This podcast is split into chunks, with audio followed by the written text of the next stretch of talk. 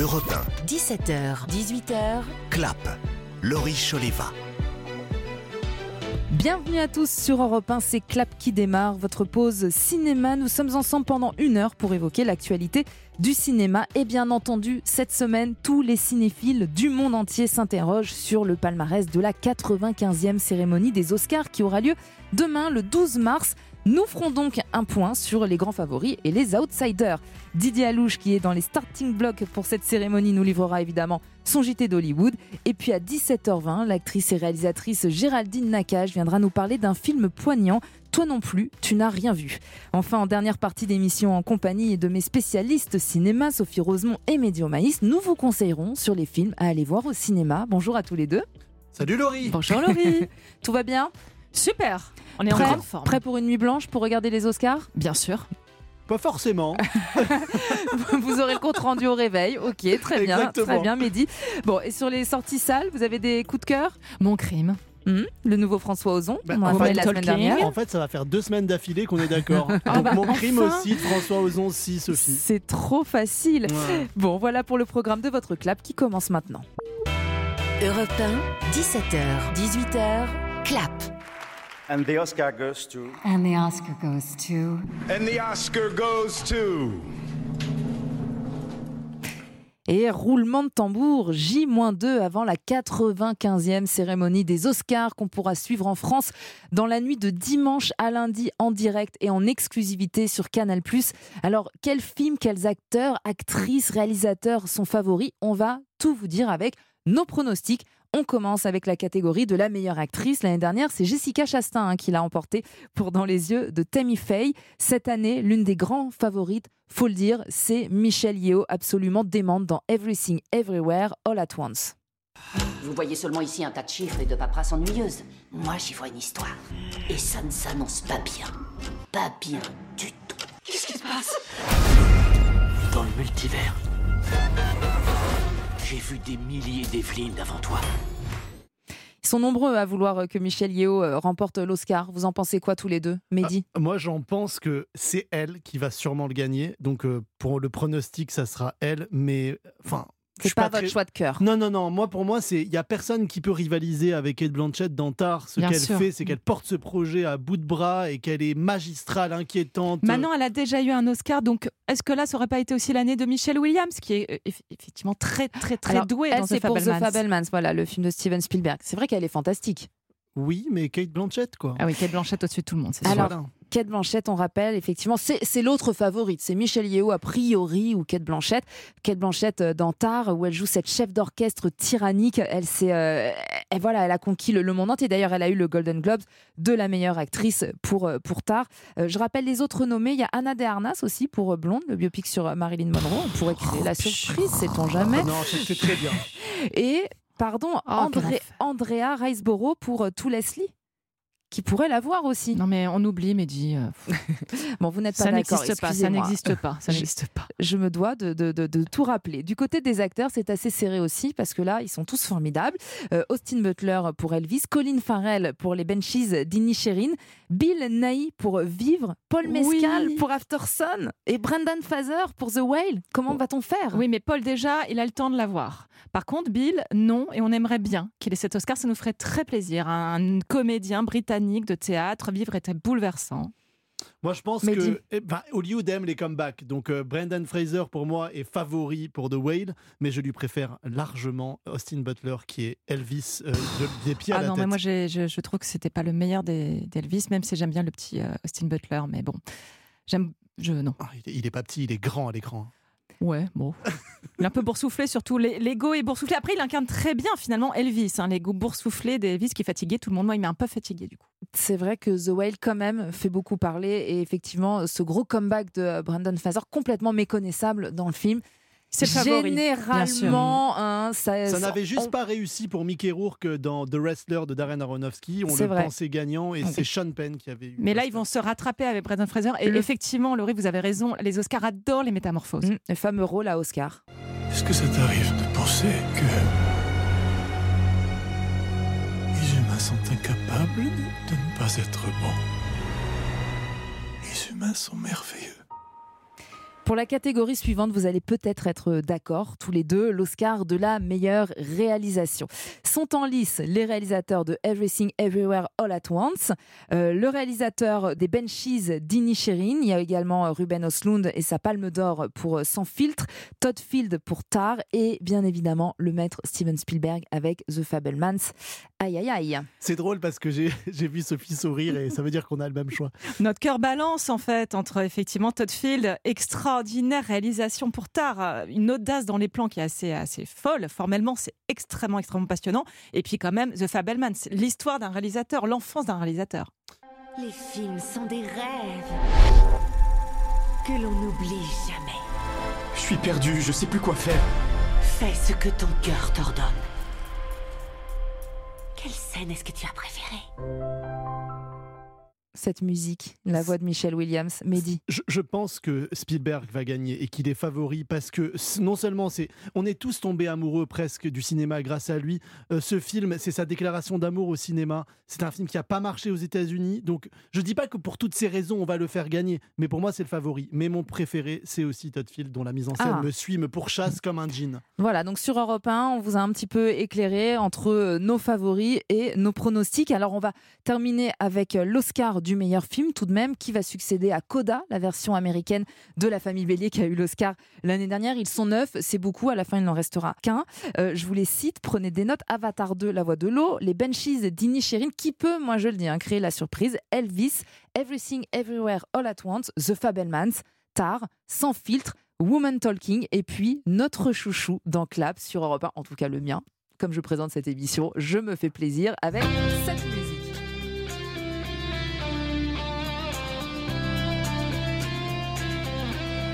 Et sur Europe 1, on a eu le nez creux, puisque c'est un film européen. On savait que ça cartonnerait. C'est l'un des succès énormissimes de 2022, évidemment. Top Gun Maverick. Voilà, donc moi, c'est mon pronostic et mon chouchou. À vous de jouer. Bah, quand même, euh, on aime bien Top Gun. Excusez-moi, Laurie, je tremble en Ah, bah, prononçant ces mots, mais quand même, face à- au Fabelman, c'est à Tar, quand même. Là, on n'est pas sur la même catégorie tout de même. hein. Écoutez, pourquoi pas? Euh, moi, malheureusement, je crois que c'est Everywhere, Everything, Eh, All at Everything Everywhere, sûr, All at Once qui va gagner. Euh, ça, me, ça me ferait clairement chier parce que pour moi c'est un brouillamini visuel indigeste, imbitable. C'est de la poudre aux yeux, c'est fatigant. Moi j'ai pris un dafalgan en sortant de la salle. Donc euh, j'aimerais bien, enfin dans un monde idéal, dans mon monde d'Oscar, le donner à James Cameron pour Avatar 2, qui est pour moi une Ah. merveille absolue. Voilà. C'est vrai qu'il le mériterait aussi. Mais et il aurait mérité meilleur réalisateur. Il aurait mérité le monde, Ah, ah, ah. Laurie, le monde. On pourrait, on pourrait Comme dire, il y va, on pourrait comme il y dire va. tellement de choses. Quoi qu'il arrive, il faudra attendre la nuit de dimanche pour tout savoir du palmarès. Il y en a un en tout cas qui est déjà sur place à Hollywood, qui trépigne et qui sait déjà beaucoup de choses. Il est très doué d'ailleurs, Didier Alouche, pour les pronostics. Didier Alouche se prépare pour la cérémonie. Voici son JT d'Hollywood. Europe 1, Clap, le JT d'Hollywood, Didier Alouche. Salut Laurie, salut à tous. Mercredi dernier, 10h du matin, sur Hollywood Boulevard, l'heure, par tradition, du premier rendez-vous médiatique de la cérémonie des Oscars, le déroulé des premiers mètres de tapis rouge. Les préparations vont déjà bon train depuis le début de la semaine, mais rien ne commence vraiment tant que le tapis n'est pas déroulé. Alors à 10h ce matin-là, les équipes télé sont en place. Jimmy Kimmel, le présentateur de la cérémonie, est là. Le tapis peut être déroulé. Et là, on croit à l'erreur, à la gaffe, à la mauvaise commande. Le tapis n'est pas rouge, il est blanc, il est beige, il est champagne. Nous on dirait champagne. hein. Le signal est clair, l'académie change tout et ça commence par le look du tapis rouge. Euh, pardon, champagne. La 95e cérémonie des Oscars sera donc nouvelle et visiblement osée. L'Académie n'a pas le choix. À l'heure où les audiences de ce genre de cérémonie ne cessent de décliner, il faut que les chiffres remontent. Et ça tombe bien puisque cette année, il se passe un truc complètement nouveau. Cette année, le public va savoir de quoi on parle. Pour la première fois, deux films en compétition pour l'Oscar suprême ont dépassé le milliard de dollars de recettes internationales Top Gun Maverick et Avatar 2. Elvis est un carton. Everything Everywhere All at Once est un film culte. À l'ouest, rien de nouveau. Un triomphe de plateforme sans filtre a gagné la Palme d'Or à Cannes. The Fablemans n'a pas très bien marché dans les salles américaines, mais en Europe, il cartonne. Et les Bunches d'Inesherin et Tar sont repartis de Venise, les mains pleines de prix. Et quand les films sont connus, ça peut vouloir dire plus de monde devant le petit écran le soir des Oscars. Mais pour ça, il faut que la cérémonie soit à la hauteur. Le sera-t-elle? Difficile à dire, on peut déjà être sûr que niveau musique, le spectacle sera au rendez-vous puisque Rihanna, nommée pour la chanson de Wakanda Forever, sera sur scène, mais elle devra faire face à la démentielle chanson de Re, Natu Natu.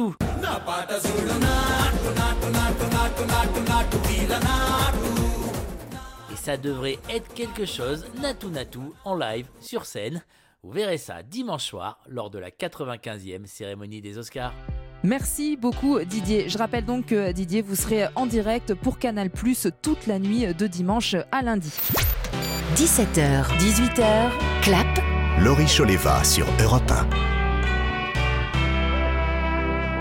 Merci d'être à l'écoute de Clap sur Europe 1, l'émission qui vous raconte le cinéma et qui vous donne envie d'aller au cinéma, et c'est ça le plus important.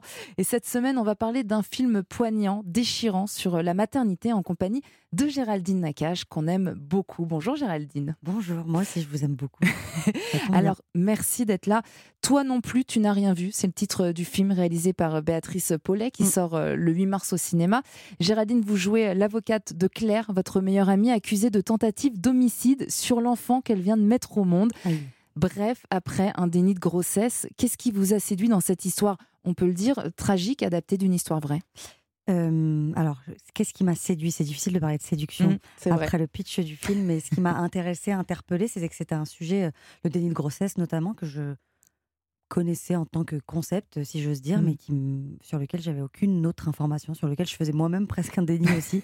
Et du coup, quand Béatrice Paulet, la réalisatrice, m'a parlé de ce sujet-là, puisqu'elle a réalisé des documentaires sur des femmes qui avaient fait des dénis de grossesse, j'ai plongé avec elle et j'ai dit je te suis. Est-ce que vous avez rencontré les, des protagonistes de l'histoire qui a inspiré le film? Non. C'était un peu. C'était euh, volontaire? C'était volontaire, ouais. Non, effectivement, c'est adapté d'une histoire vraie, mais non, j'ai jamais fait ça pour un film et je sais pas si je saurais appréhender ça avant le film. En revanche, j'ai toujours pas euh, rencontré les gens à qui c'est arrivé après avoir tourné le film. En revanche, j'ai rencontré, et je ne sais pas pourquoi, absolument par hasard, trois femmes qui ont fait un délit de grossesse et qui m'en ont parlé après le film, alors que le film n'est toujours pas sorti. Hein. C'est pas vrai. Ouais, c'est un peu dingo ça. C'est fou. Je sais pas, je sais pas. On va parler mysticisme après. C'est hein. bizarre. Ouais, c'est bizarre. Euh, après vacances, c'est finalement quand même la deuxième fois en quelques mois Ouais. euh, que vous êtes dans des films qui questionnent la maternité et qui, ne sont pas des comédies. Ce sont des films, C'est euh, ça. Un, un virage de films plus dramatique. un virage de film plus dramatique et en même temps dans deux semaines sur Amazon il y aura LOL. C'est vous dire Exactement. comme quoi on est, on est double dans la vie. C'est ça qui est bien aussi Et avec votre bah métier. Ouais. Donc euh, oui non en fait euh, en fait c'est un virage non c'est peut-être euh, j'enlèverais vire je dirais peut-être c'est l'âge c'est C'est juste l'âge. d'être mère. Ouais je suis maman j'ai plus 22 ans donc naturellement les rôles qu'on me propose sont peut-être un peu plus denses ou pas d'ailleurs je sais pas parce qu'il y a des rôles magnifiques d'adolescents donc ça n'a pas de sens ce que je dis mais en tout cas en tout cas oui c'est c'est Chose qui vous parle plus, Ouais, des qui résonances. exactement, c'est- ça, ça fait écho chez moi. Alors, pour en revenir euh, au film, hein, ce qui rend la, la- la situation incompréhensible, c'est que euh, Claire, donc, est accusée. C'est une avocate, elle est déjà mère de famille, Mm. elle est issue d'un milieu aisé, elle est instruite, elle est équilibrée, Ouais. elle est euh, heureuse en amitié avec, avec vous, elle est heureuse en, en couple. C'est ça aussi qui, qui dérange en fait. Ah bah, c'est ça, Claire, qui est plus, hein. interprétée par Maud Wheeler, elle est, elle est mère de famille, elle a deux enfants avec un homme qu'elle aime, elle a une situation sociale très honorable, elle est avocate, tout va bien, tout Mm. roule si j'ose dire. Ouais. Elle n'a pas le profil Elle n'a d'une pas femme le qui- profil. qui, en fait, être c'est, dérangée. et c'est ça qui m'intéressait aussi en faisant ce film, c'est que j'étais persuadée, je ne sais pas bien pourquoi, on l'est tous, il me semble, que les femmes qui font un déni de grossesse, c'est des femmes d'un certain type, euh, Mm. qui refusent la maternité, qui donc, donc n'ont pas d'enfants. Et en fait, non, ça touche tout le monde, le déni Ou de des femmes à problème, femmes ou des femmes perturbées. Ouais. Et, et pourquoi alors ça, ça dérange autant? Que vous Ça dérange savez? parce qu'on n'a pas de réponse. Et quand on fait un déni de grossesse, il y a évidemment des, des, des choses psychologiques. C'est c'est forcément un peu psychologique, mais pas que. Il y a aussi, euh, il y a aussi quelque chose de physiologique. C'est-à-dire que le- l'enfant se cache comme ça à côté de la colonne vertébrale. Donc ces femmes-là n'ont pas de ventre, sont, Mm, sont ça. souvent indisposées tous les mois, n'ont aucun symptôme. Euh, donc ce qui dérange, c'est que c'est inexplicable ni par le corps médical, ni par la justice. Ça, ça rend dingue. Elle risque jusqu'à la perpétuité. Je vous cite, Vous touchez ce truc chaud, mais euh, vous ne comprenez toujours pas à cet instant de quoi il s'agit. Vous accouchez sans aide et sans cri. J'ai jamais pensé être en train d'accoucher. Et oui, puisqu'elle accouche donc euh, chez elle, forcément, seule, sans savoir qu'elle accouche. Ses enfants sont en train de dormir, c'est la nuit. Son mari est encore au travail ce soir-là. Et le bébé atterrit euh, donc euh, dans un sac plastique sur un container. D'ailleurs, elles, elles sont très dures, hein, ces scènes de, de reconstitution des, des faits. Ouais, elles sont, euh, elles sont très dures à voir probablement. Et je dois vous av- avouer qu'on a mis euh, 42 jours à les tourner et que c'était le moment le plus désagréable pour moi. Parce que c'était écrit, j'avais lu le scénario, je savais qu'on allait jouer cette scène de reconstitution. Mais tout d'un coup, euh, voir l'actrice principale du film, Maud Wheeler, mettre une poupée dans un sac poubelle. Ouais. C'est très dur. Euh, c'était compliqué à jouer. ouais. Je- quand je rentrais chez moi le soir, j'étais contente de faire des pâtes à ma fille. Mais pas très. Et, et nous aussi, en, en tant que spectateurs, on, on- cette scène, elle est, elle, elle, elle est très lourde, et elle est, elle est très compliquée à, regarder. Euh, votre personnage, il, il est magnifique ce personnage Ah, parce que déjà, il est, le- votre jeu est très, est très sobre et on sent en fait que finalement, elle la comprend pas vraiment, son amie, mais elle doit la défendre. C'est difficile parce que Mm. d'ab- d'abord, euh, quand j'ai lu le scénario, moi, j'ai, avant de répondre à Béatrice, la réalisatrice, j'ai d'abord appelé une, une amie avocate et je lui ai dit Est-ce que c'est possible ça de, de- de pouvoir défendre quelqu'un de ton entourage? On m'a dit que c'était possible. Et euh, du coup, euh, je me suis dit C'est marrant, euh, moi, si j'avais été avocate, jamais j'aurais, j'aurais voulu travailler avec une amie si proche et devoir la défendre. C'est trop difficile parce que à un moment, quand le doute s'immisce, et le, Mm. et le doute, c'est constitutif euh, de ce métier-là, j'imagine en plus. Quand vous êtes avocate, euh, Bien sûr. vous devez questionner le doute. Mais avoir, avoir du doute sur euh, une amie proche, je trouve ça insupportable. Et, et à un moment donné, le rôle de, de Maud Wheeler, Claire, demande à Sophie le rôle que j'interprète, mais si toi, tu, elle lui dit, mais est-ce que tu me crois? Parce que si toi, tu me crois pas, alors on n'y arrivera pas.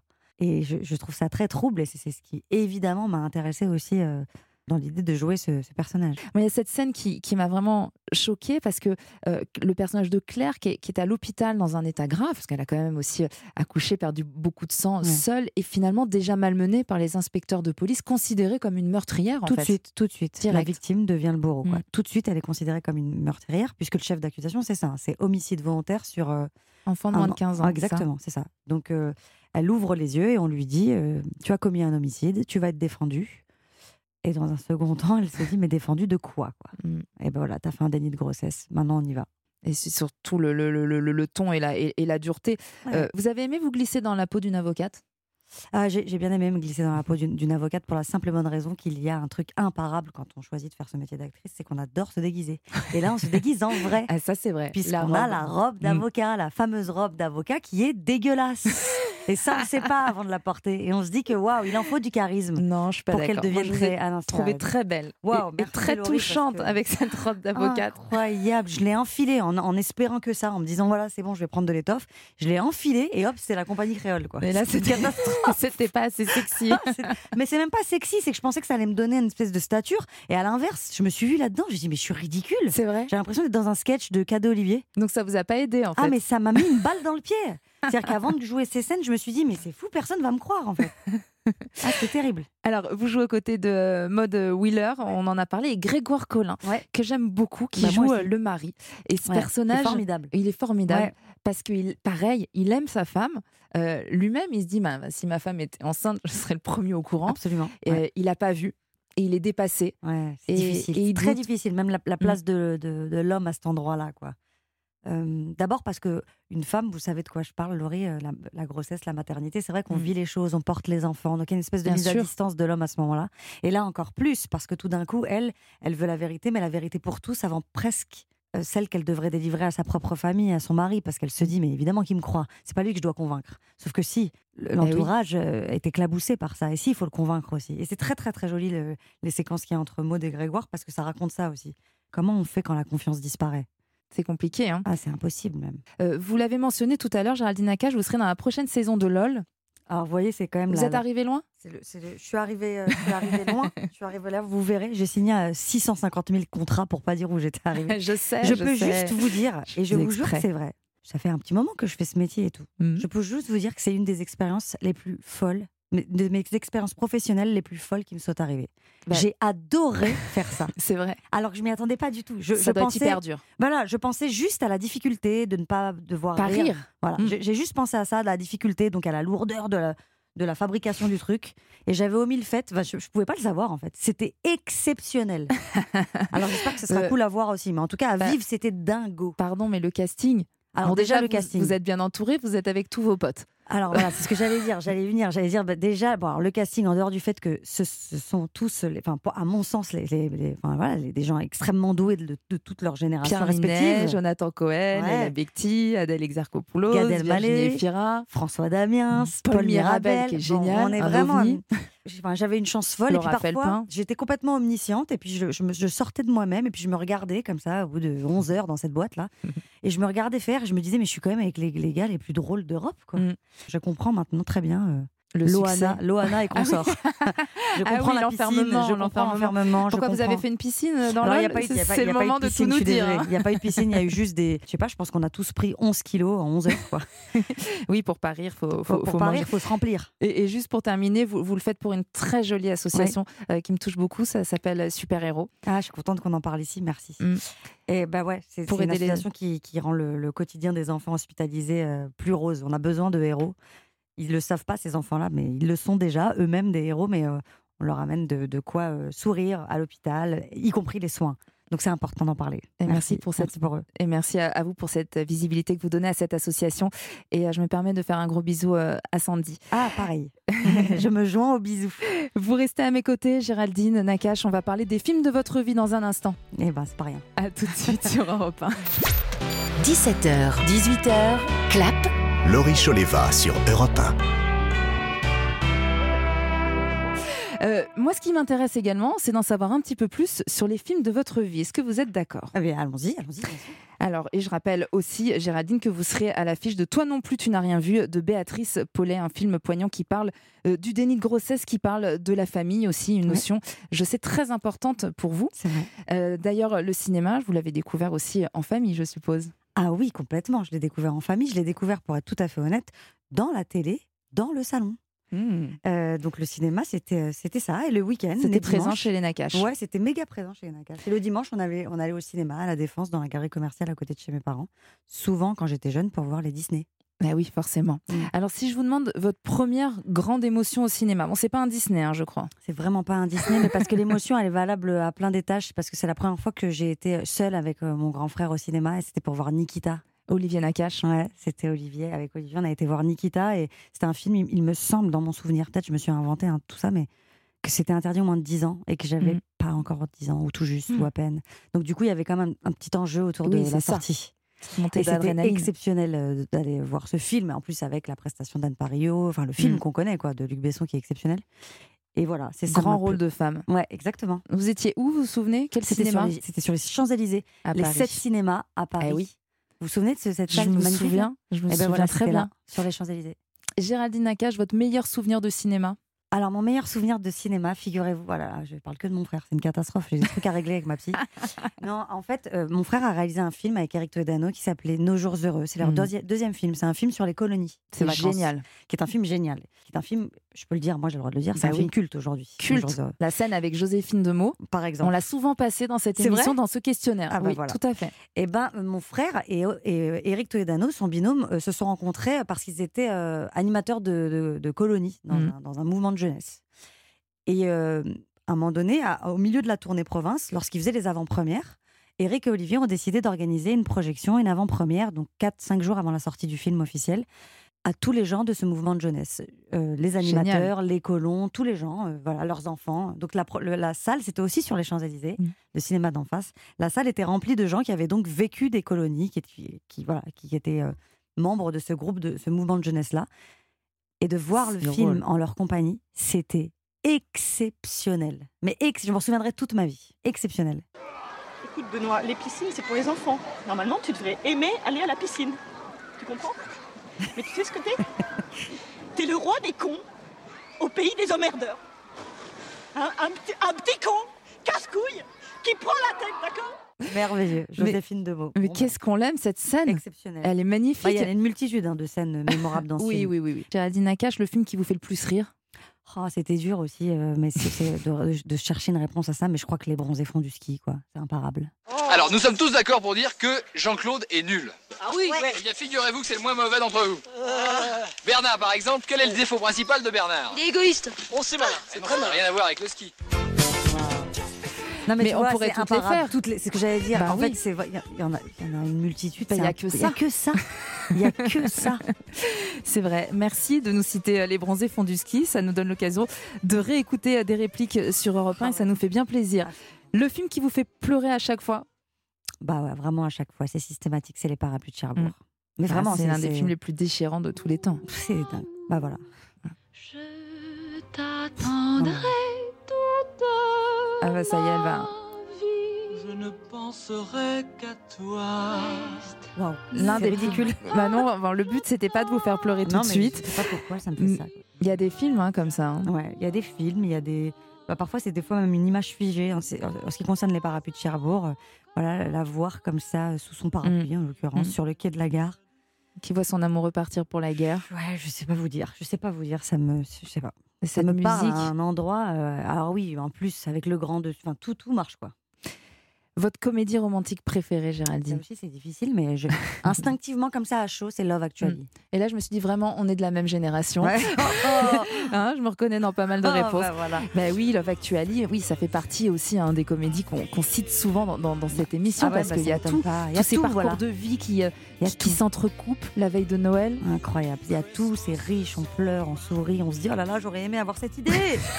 j'aurais aimé faire ça. J'aurais- Les pancartes. je- Les pancartes, les pancartes, comme j'aurais aimé faire ça. Euh, puis non, ouais, c'est ça, c'est super. Et puis surtout, pareil, c'est des films qu'on peut voir et revoir sans jamais se lasser. Alors, Géraldine Nakache, le film que vous conseillez à un enfant. Alors, Et alors là, faut m'expliquer. ouais, je vais vous expliquer. C'est- C'est Didier d'Alain Chabat. Mhm. Euh, c'est Didier d'Alain Chabat. Pourquoi? Parce que je viens d'en faire l'expérience. J'ai une petite fille de 6 ans et je me suis dit, est-ce que j'y vais? Et puis oui, j'y vais. Et j'ai bien fait. D'abord parce que, euh, parce que vous, je sais pas si vous avez déjà fait l'expérience, mais l'expérience de Chaplin avec les enfants ou Mhm. de Jacques Tati, Ouais. c'est imparable, même beaucoup plus tôt. hein, ça marche vachement bien. C'est vrai. Parce que c'est des acteurs qui sont dans le corps, parce que c'est des clowns. Et en fait, Alain, Louis de Funès aussi. Louis de Funès, absolument. Alain, c'est ça. Alain dans Didier, c'est donc un chien, il n'y a pas de doute là-dessus. Non, non. Et, A priori. euh, et euh, j'ai eu un peu peur parce qu'elle a 6 ans, donc j'ai eu peur qu'elle attrape euh, les, les mauvais trucs, si j'ose dire, genre on sent pas le cul, tu vois. Et en fait, pas du tout, elle a pas du tout attrapé ça. Elle n'a attrapé que la démarche d'Alain Chabat. elle a attrapé que les trucs hyper, euh, hyper dans le corps, donc hyper drôle. Et, C'est et génial. c'est un film super à voir avec un enfant, mais vraiment super. Mais je suis contente parce que c'est vrai qu'on c'est pas le film auquel on pense Non, dans ouais. cette catégorie-là. Vous Mm. m'avez pas cité E.T. ou, d'autres qui Didier, reviennent Didier, souvent. Je, je- Donc- je récidive, c'est Didier. Ok, donc Didier, à partir de 6 ans, c'est possible. C'est Voilà. possible. Si vous ne deviez garder qu'un seul film de votre filmographie, Géraldine Nakache Ben non, ben je, je, je garderai, euh, je garderai les premiers, les premières fois. Et les premières fois en tant qu'actrice, c'était comme belle de Lisa Azolos, dont Mhm. on vient de parler. Et puis Tout ce qui brille, euh, parce que Tout ce qui brille, c'était mon premier film euh, en tant que metteur en scène et que les premières fois, c'est quelque chose d'immense. Donc euh, je garderai cela, mais en même temps avec, avec un pincement au cœur de ne pas parler de plein d'autres. Mais, de tous les autres, oui. mais bon, c'est c'est- ouais, Bah, on ne vit qu'une fois une première fois. Merci. Donc voilà.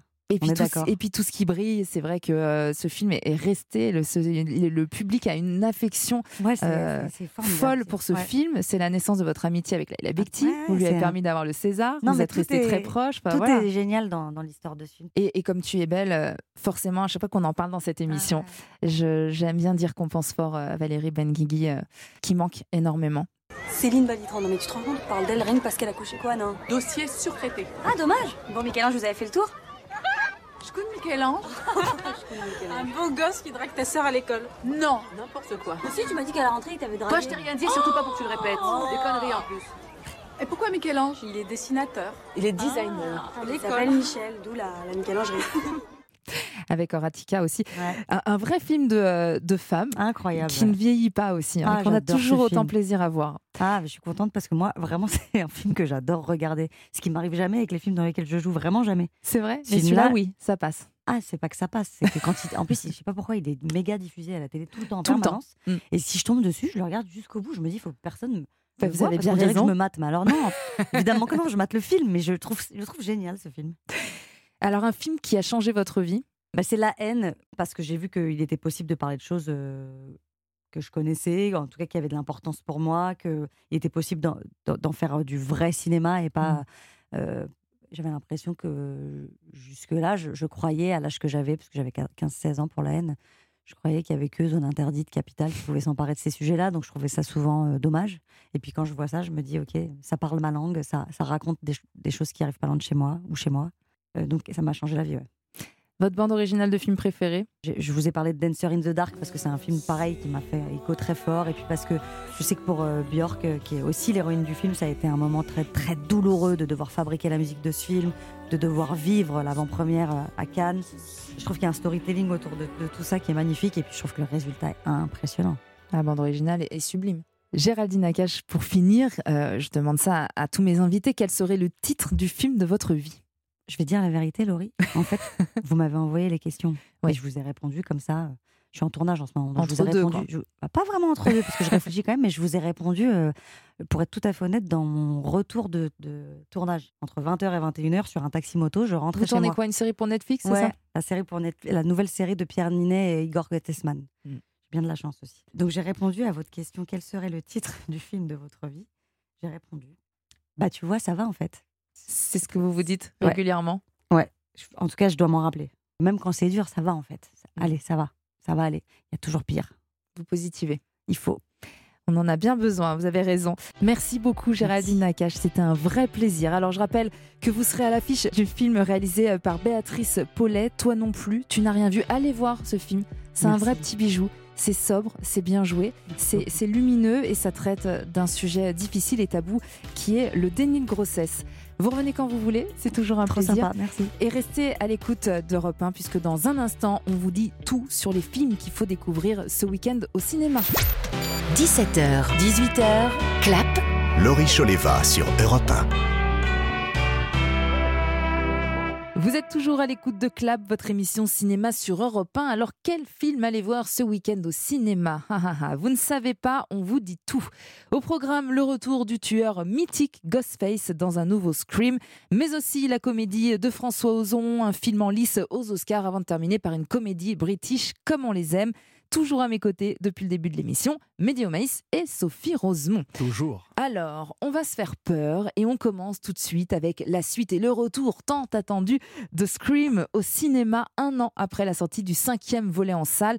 La franchise signe un sixième film haletant. Fini la mythique ville de Woodsboro, le tueur Ghostface débarque à New York, waouh, pour euh, traquer la nouvelle génération, mais aussi l'infatigable Gail Weathers, toujours interprété par Courtney Cox, qu'on aime tant. Il est différent des autres Ghostface. Allô? On va jouer à un jeu. Tu sais que tu dois être le dixième gars qui s'amuse à ça. Et ça se termine jamais bien pour l'abruti derrière le masque. Peut-être. Mais il n'y en a jamais eu un comme moi, Gail. Alors Mehdi, conquis? Alors Laurie, moi je suis vraiment très très déçu par ce nouvel opus de Scream. Je suis un fan vénère de toute, euh, toute la saga, surtout du premier, euh, qui avait été un choc de... Voilà, c'était novateur. Wes Craven avait complètement renversé la table du film d'horreur. Et voilà, donc euh, par sentimentalité, j'ai envie de dire, je suis allé vers ce... Si, c'est aussi par curiosité, parce qu'on n'est plus à Woodsboro, on est à New York, donc nouvelle ville. En fait, on s'attend à de nouvelles règles, à quelque chose qui exploserait euh, tous les chiquiers Scream, et en fait, pas du tout. Parce que les réalisateurs n'arrivent pas trop à se départir de la saga originelle, à toujours verser dans un côté méta avec une sorte de cahier des charges de référence pour vraiment contenter le fan de la première heure. Donc, quelque part, je trouve que le boulet aussi, c'est New York. New York qui est une ville tentaculaire avec beaucoup plus d'habitants que Woodsboro. Et forcément, bah, ça fait tâche parce que les crimes sont beaucoup moins plausibles. C'est-à-dire c'est quand même beaucoup plus compliqué de plausible un crime dans un appartement de 50 mètres carrés avec un tueur qui est, qui est caché dans l'autre pièce, mais qu'on n'entend pas au téléphone. Je veux dire, c'est complètement dingo. Voilà, donc passer, passer ces incohérences et, j'ai envie de dire ces, ces grandiloquences euh, meurtrières et, à dormir dehors, euh, je trouve que le film, en termes de scénario, est vraiment pas réussi. Et les personnages, euh, enfin, à part les, deux héroïnes qui, qui sont campées par, par ses sœurs et qui sont vraiment super, je trouve qu'il n'y a rien qui, qui l'emporte autour d'elle et qui emmène ce scream vers des horizons qui tâchent vraiment. Eh bien, on va écouter tout de suite les réactions du public. Bah, moi j'ai adoré en fait avec le premier et le deuxième c'est c'est vraiment euh, mes trois préférés en fait maintenant. Une bonne réussite quoi. Franchement, il était incroyable. J'ai beaucoup aimé aussi le film. Il y a eu un bon retournement de situation, je trouve. On s'y attend pas et il y a eu des moments où j'ai eu un peu peur, mais il est plus gore qu'effrayant. J'ai beaucoup aimé bah, l'évolution au niveau de, de l'histoire, hein, même s'il y a l'absence de l'héroïne principale. Enfin, que j'ai trouvé bien mieux rythmé que le précédent. Bah, moi j'ai bien aimé franchement. Il y a des moments où on sursaute mais ça fait pas peur en fait, c'est juste euh, bah, Scream screamer. Quoi. On continue avec une comédie pétillante sur euh, un meurtre, sur euh, des femmes également. On en parlait la semaine dernière en compagnie euh, de François Ozon. Ça s'appelle Mon crime avec un casting 5 étoiles. Isabelle Huppert, Nadia Tereskevich, Rebecca Marder, Fabrice Lucchini ou encore Danny Boone et bien d'autres. Film adapté d'une pièce de théâtre qui se passe en 1935. Sûrement une bonne nouvelle. Monsieur Montferrand est mort. Il a été assassiné. Monsieur Montferrand m'a sauté dessus. Enfin, mademoiselle. Alors c'est moi. Vous avouez, je suis le plus heureux des hommes. Décidément, ton crime fait des miracles. Bonjour mes poupées. Pour mademoiselle Verdier. Oh Je crois que mon crime est en train de tourner la tête de toutes les femmes. François Ozon qui était euh, notre invité la semaine dernière et Isabelle Huppert qui était euh, notre invitée il y a deux semaines. Sophie, Mehdi, vous avez très envie de nous en redire un mot? Quel film jouissif, vraiment, il n'y a pas d'autre terme. C'est-à-dire que c'est, il y a déjà toutes ces actrices extraordinaires. Nadia Tereskevich, on la félicite encore pour son César. Rebecca Marder, Isabelle Huppert, évidemment toujours exceptionnelle. Je sais que vous n'allez pas me contredire, Laurie. Et puis euh, ces dialogues très affûtés, c'est très théâtral. Bon, on avait déjà vécu ça avec Ozon, notamment Huit femmes, mais là, il, est, il se calque vraiment sur ce qu'on appelle la screwball comédie. C'est-à-dire ces comédies américaines où tout allait très très très vite dans les années 30, 40 et où on s'amusait beaucoup, mais où le propos était beaucoup beaucoup plus malin et où sur surtout les femmes avaient du pouvoir. Et une fois encore, François Ozon montre qu'il a un regard qui fait des femmes actrices non pas des objets, mais des véritables mmh. sujets. Bah, c'est un vrai ode à la sororité. Hein. Bah, je suis absolument d'accord. Euh, le Canada a Dolan, l'Espagne a Almodovar. Nous, on a François Ozon qui n'a pas son pareil pour filmer les femmes, pour filmer les actrices. On sent un profond amour pour les actrices. Ça se voit qu'il les aime et qu'il veut les mettre dans le meilleur écrin possible. Et ça, c'est fabuleux. Et c'est un très beau récit d'empowerment qui fait à la fois écho euh, au monde d'aujourd'hui et qui, qui, montre aussi que rien n'a vraiment changé depuis hier jusqu'à aujourd'hui. Mais non, moi, j'ai complètement marché parce qu'il y a toujours un humour salvateur qui met de la légèreté dans tout ça, tout en étant très sérieux. On va écouter vos réactions. On a bien ri, c'est très frais. Excellent, excellent. C'était très agréable, comme tous les films d'Ozon. Il a toujours des distributions exceptionnelles. Hein. J'ai bien aimé. Il y a une dose d'humour. Euh, je trouve que ça fait très film à l'ancienne, en fait. Ah bon, j'ai beaucoup aimé. On parle maintenant de euh, Women Talking, nommée aux Oscars. Un jour en 2010, les femmes d'une communauté vivant recluse se réunissent dans une grange pour discuter de leur avenir. Depuis toujours, les hommes de la colonie les violent et les agressent, mais c'en est trop, alors elles sont face à un dilemme, rester et accepter, se battre ou alors fuir. ces féministes poignants et intelligents. Ça fait partie de notre foi de pardonner. Nous serons contraintes de quitter la colonie si nous ne pardonnons pas à ces hommes. Vous refusez toutes d'entendre raison. On sait qu'on n'a pas imaginé ces agressions. On sait qu'on est meurtri et terrorisé. Sophie Rosemont j'ai trouvé ce film extrêmement fort, déjà très beau du point de vue formel. Euh, Sarah Poli a filmé au Canada, dans la région de l'Ontario, et euh, honnêtement, c'est la photographie en plus est absolument superbe. Ensuite, c'est un film qui prend son temps. Je dis ça parce que j'entends encore les ronflements de mes journalistes de l'autre côté de la table. ça prend son temps, mais on est complètement imprégné de cette histoire. Et une fois encore, c'est quand même fou. Et on sait que c'est arrivé. On sait que c'est arrivé, c'est-à-dire ces hommes qui inventent des démons qui viennent la nuit pour violer les femmes et les petites filles.